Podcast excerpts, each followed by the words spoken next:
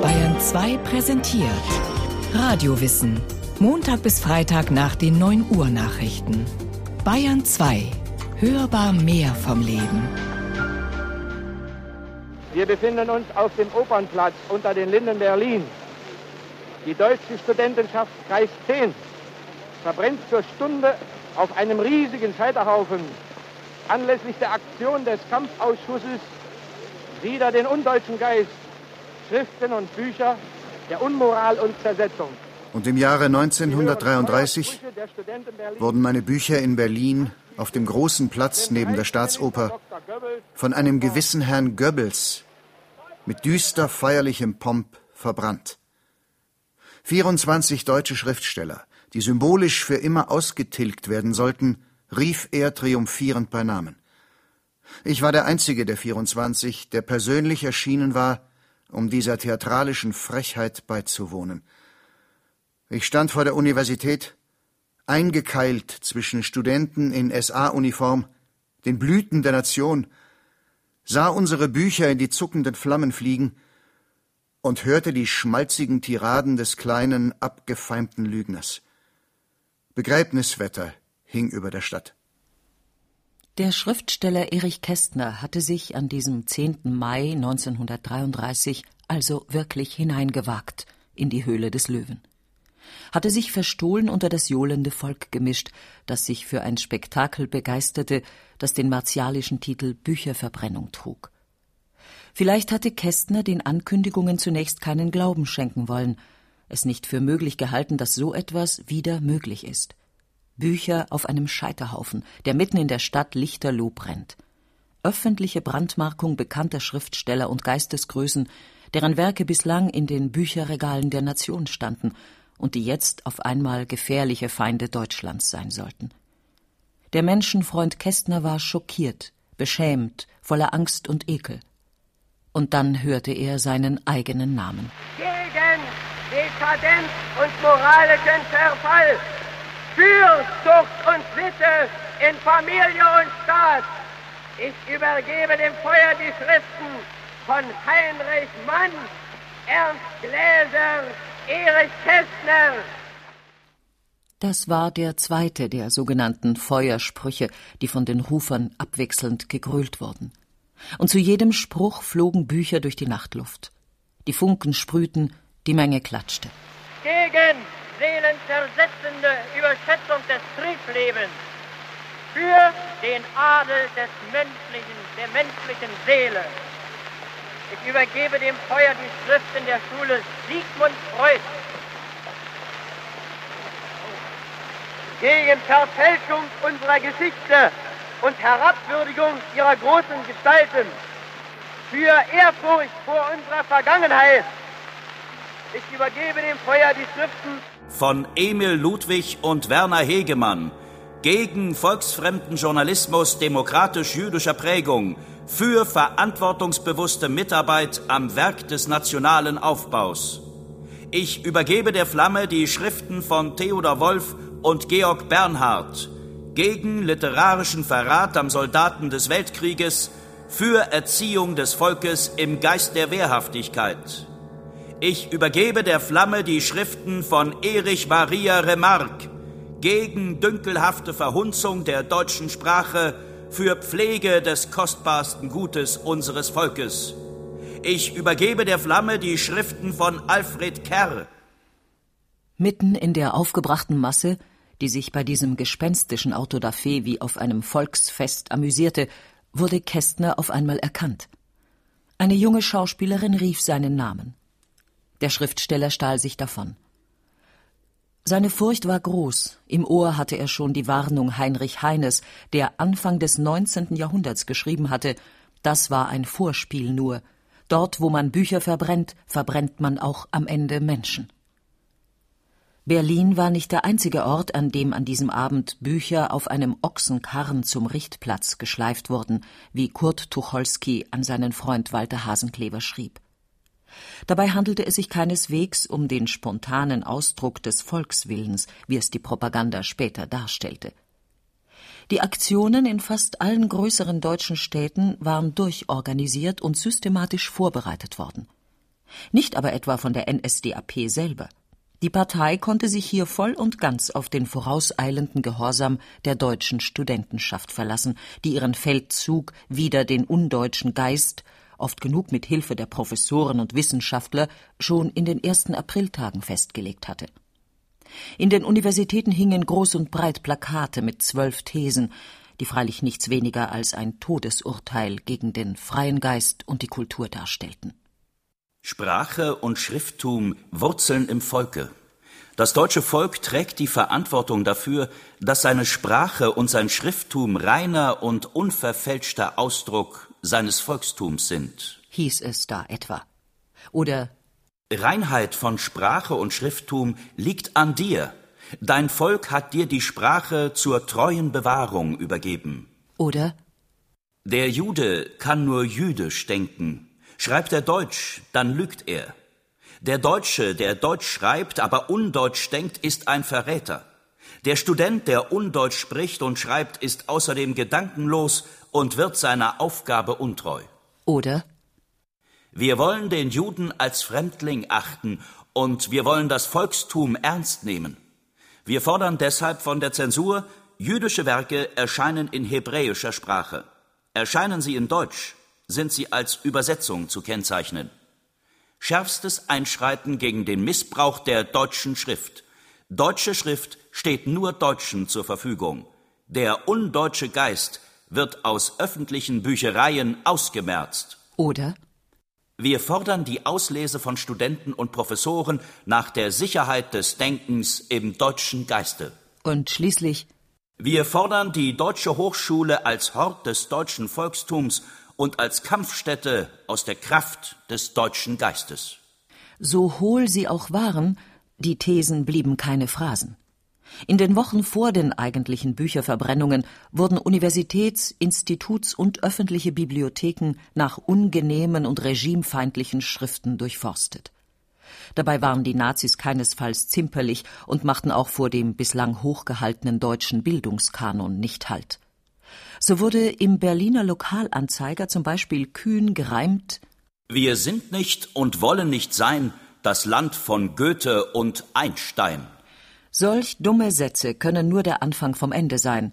Dieser radikale geistige Kahlschlag wird vor keiner Grenze Halt machen, ahnte der Publizist Alfred Kantorowitz und schrieb damals Die Bücher von Thomas Mann, Romain Roland, H.G. Wells, Upton Sinclair, Dos Passos, Sinclair Lewis, Gorki, Ehrenburg, Scholochow, Selma Lagerlöf, Karin Michaelis, Martin Andersen Nexö, Werfel, Tomasz Masaryk, ja schlechterdings fast die gesamte weltbedeutende zeitgenössische Literatur und Soziologie wurde auf die Liste der Schmutz- und Schundliteratur gesetzt, verbrannt, verboten, zensiert, entstellt, de facto unterdrückt. Und den Klassikern der Weltliteratur ging es nicht viel besser. Lessing, der vor nunmehr 200 Jahren das Gebot der Toleranz in deutschen Landen verkündet hatte, wurde als Judenknecht geächtet. Schillers Freiheitsdramen wurden zensiert oder verboten. Heines Gedichte zu lesen gilt als Hochverrat. Voltaire und die Enzyklopädisten sind auf dem Index. Und Tolstois Krieg und Frieden zu lesen, wird wohl heutzutage eine revolutionäre Tat im Nazireich sein. Das war alles keine Affekthandlung, sondern eine planmäßige Aktion der nationalsozialistischen Staatsräson, die mit allen Mitteln verhindern muss, dass die Wahrheit, die in allen guten Büchern enthalten ist, auf ihre Anhänger einwirke oder zur Waffe in den Händen ihrer Feinde werde. Vor den Buchhandlungen postierten sich derweil SA-Männer, in den Händen eine Liste verbrennungswürdiger Literatur, auf der bereits 71 Autorennamen standen. Es sollten 127 werden. Alfred Adler, Vicky Baum, Johannes R. Becher, Bertolt Brecht, Ferdinand Bruckner, Leon Feuchtwanger, Leonhard Frank, Ödin von Horvath, Franz Kafka, Georg Kaiser, Mascha Kaleko, Hermann Kästen, Else Lasker-Schüler, Walter Mehring, Robert Musil, Ludwig Marcuse, Robert Neumann, Gustav Regler, Joachim Ringelnatz, Arthur Schnitzler, Anna Segers, Friedrich Thorberg, Jakob Wassermann, Franz Werfel, Karl Zuckmeier, Arnold Zweig. Waren das alles noch Aktionen, die sich nur gegen Sachen, also zunächst gegen die Bücher dieser Schriftsteller richteten, so wurden doch gleichzeitig auch andere Punkte des Thesenpapiers in die Tat umgesetzt, in denen ganz konkret zur Hatz auf Menschen geblasen wurde. Studenten denunzierten öffentlich jüdische Professoren mit dem Ziel, sie von den Lehrstühlen zu vertreiben. Buchhändler, vor allem jüdische, in deren Sortiment sich verhasste Literatur befand, wurden an den Pranger gestellt. All das aber waren lediglich vorbereitende und flankierende Maßnahmen für das große Fanal im Mai. Und irgendwo in der Berliner Menge, in der sich Erich Kästner aufgehalten hatte, stand da auch Alfred Kantorowitz. Seinem Augenzeugenbericht gab er später den Titel Stichtag der Barbarei.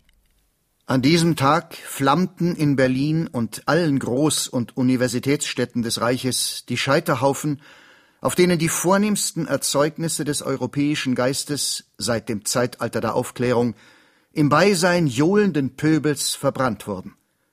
Joseph Goebbels, der in seinem autobiografischen Roman Michael bekannt hatte, das Geistige wird mir zum Überdruss, mich ekelt jedes gedruckte Wort, hielt die Festrede auf dem Opernplatz in Berlin im Namen seines Meisters, der in seinem Buche Mein Kampf in sehr schlechtem Deutsch die Werke deutscher Dichter und Denker als limonadige Ergüsse ästhetisierender Literaten verhöhnt hatte.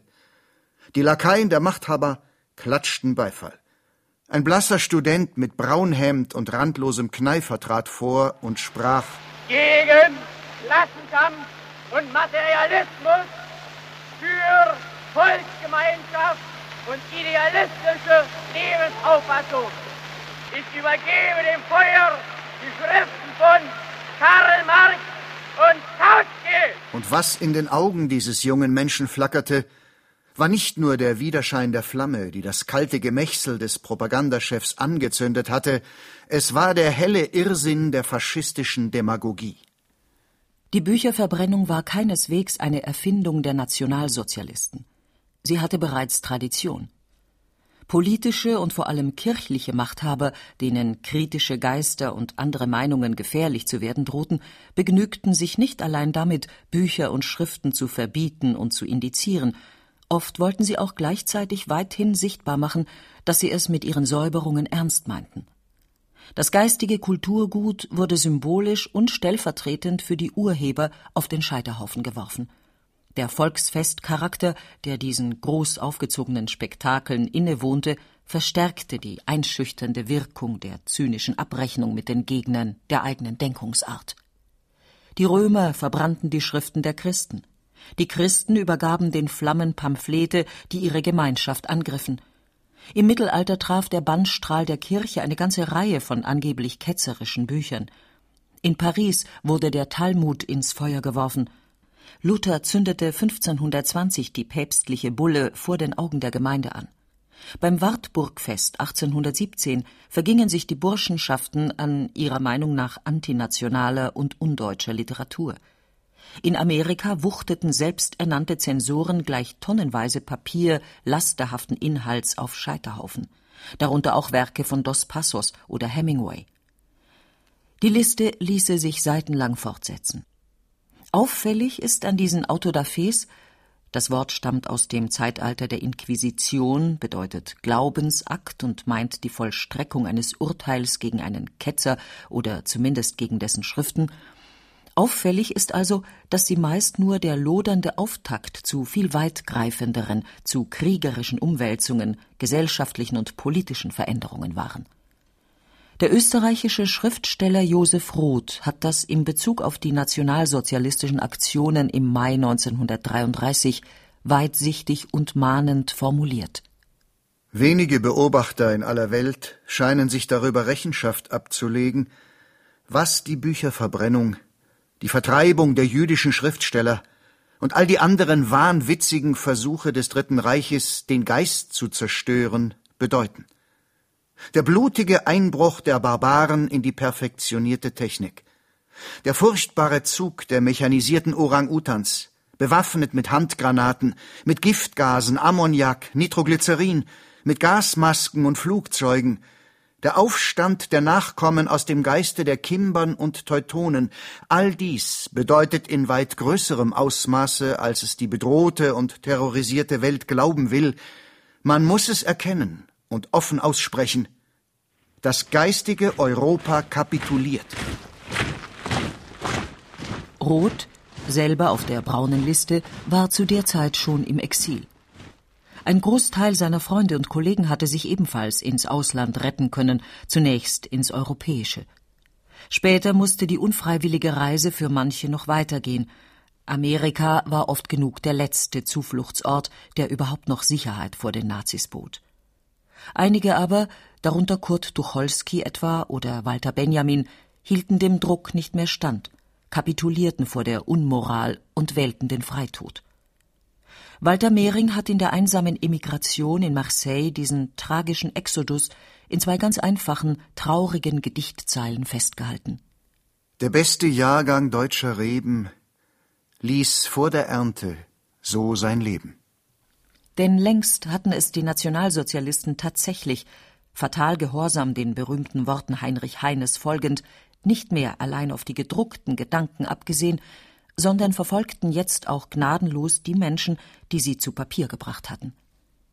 Trotz deutsch-bürokratischer Genauigkeit konnte es zu grotesken Situationen und Entscheidungen kommen, die heute wie ein schlechter Witz anmuten.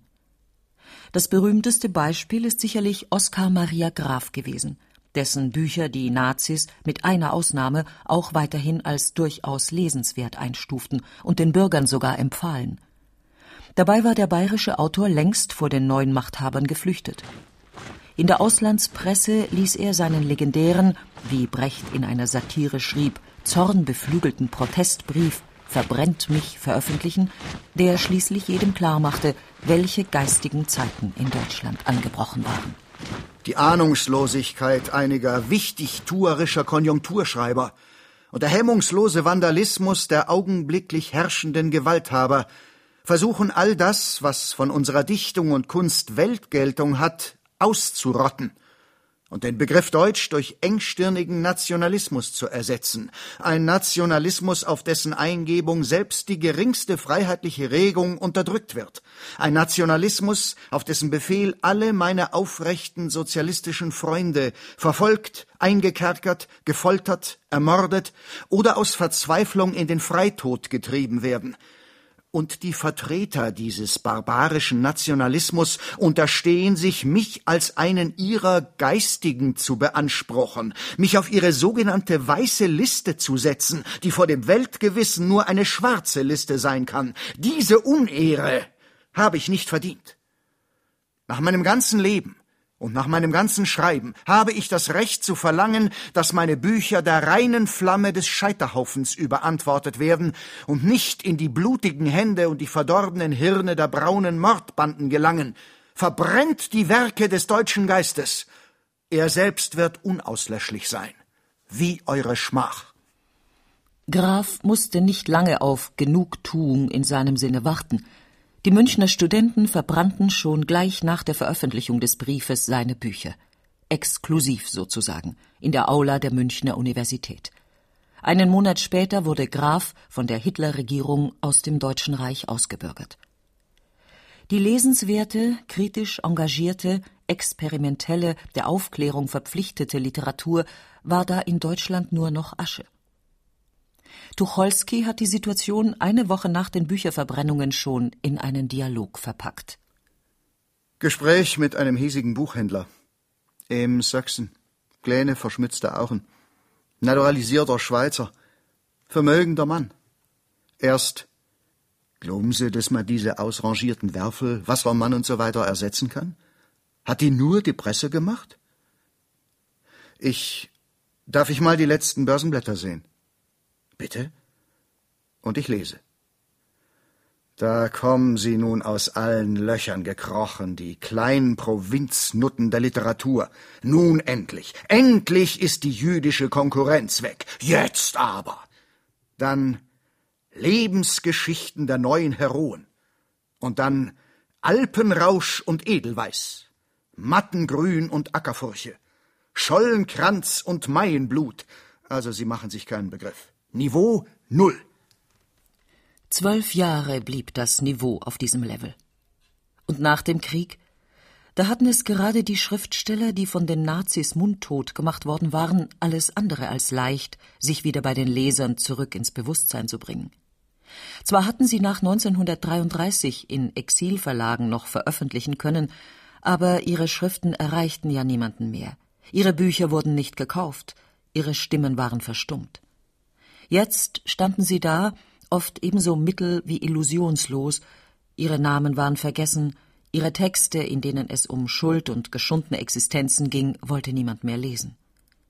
Eine neue Generation von Autoren beschäftigte sich mit den Problemen, die die geläuterten Nachkriegsbürger und Wirtschaftswundergläubigen nun umtrieb.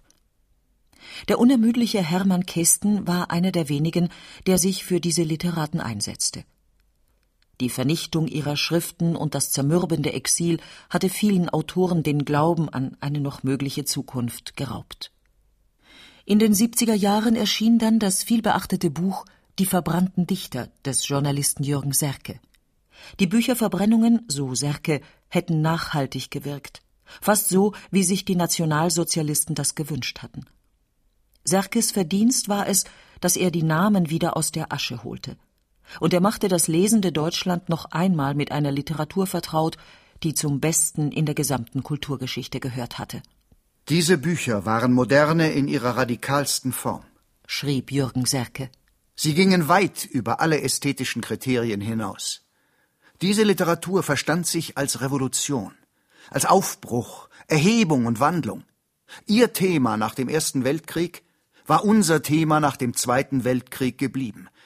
Hunger und Leid, die Zerstörung aller sittlichen Werte, der verratene Sozialismus, das Verdrängen der Schuld, der Aufbau alter Feindbilder, Wirtschaftswunder, Rezession, wachsende Arbeitslosigkeit und der schwankende Glaube an den technischen Fortschritt. Die Literatur der 20er Jahre hatte die sozialen Widersprüche angepackt, in grandiosen, das Weltall umfassenden Bildern in schroffen Verbindungen von Licht und Schatten, in grotesker Satire, in der Zuspitzung unerwarteter Vergleiche. Diese Zuspitzung in den Texten sollte die Wahrnehmung der Wirklichkeit steigern, sollte warnen vor dem, was dann doch kam. Es waren keine Übertreibungen.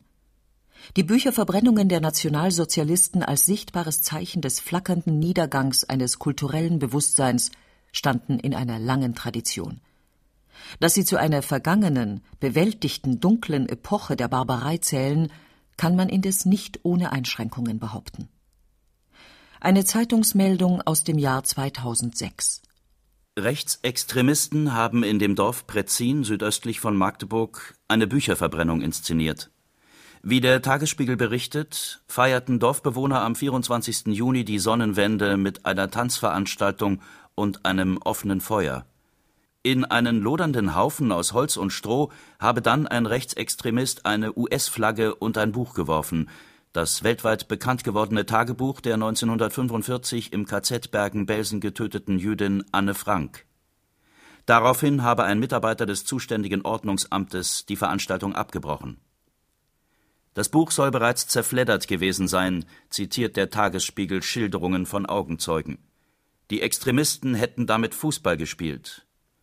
Die Extremisten ahmten damit die Bücherverbrennung der Nationalsozialisten nach, die 1933 auf dem Berliner Opernplatz und in anderen deutschen Städten undeutsches Schrifttum in die Flammen werfen ließen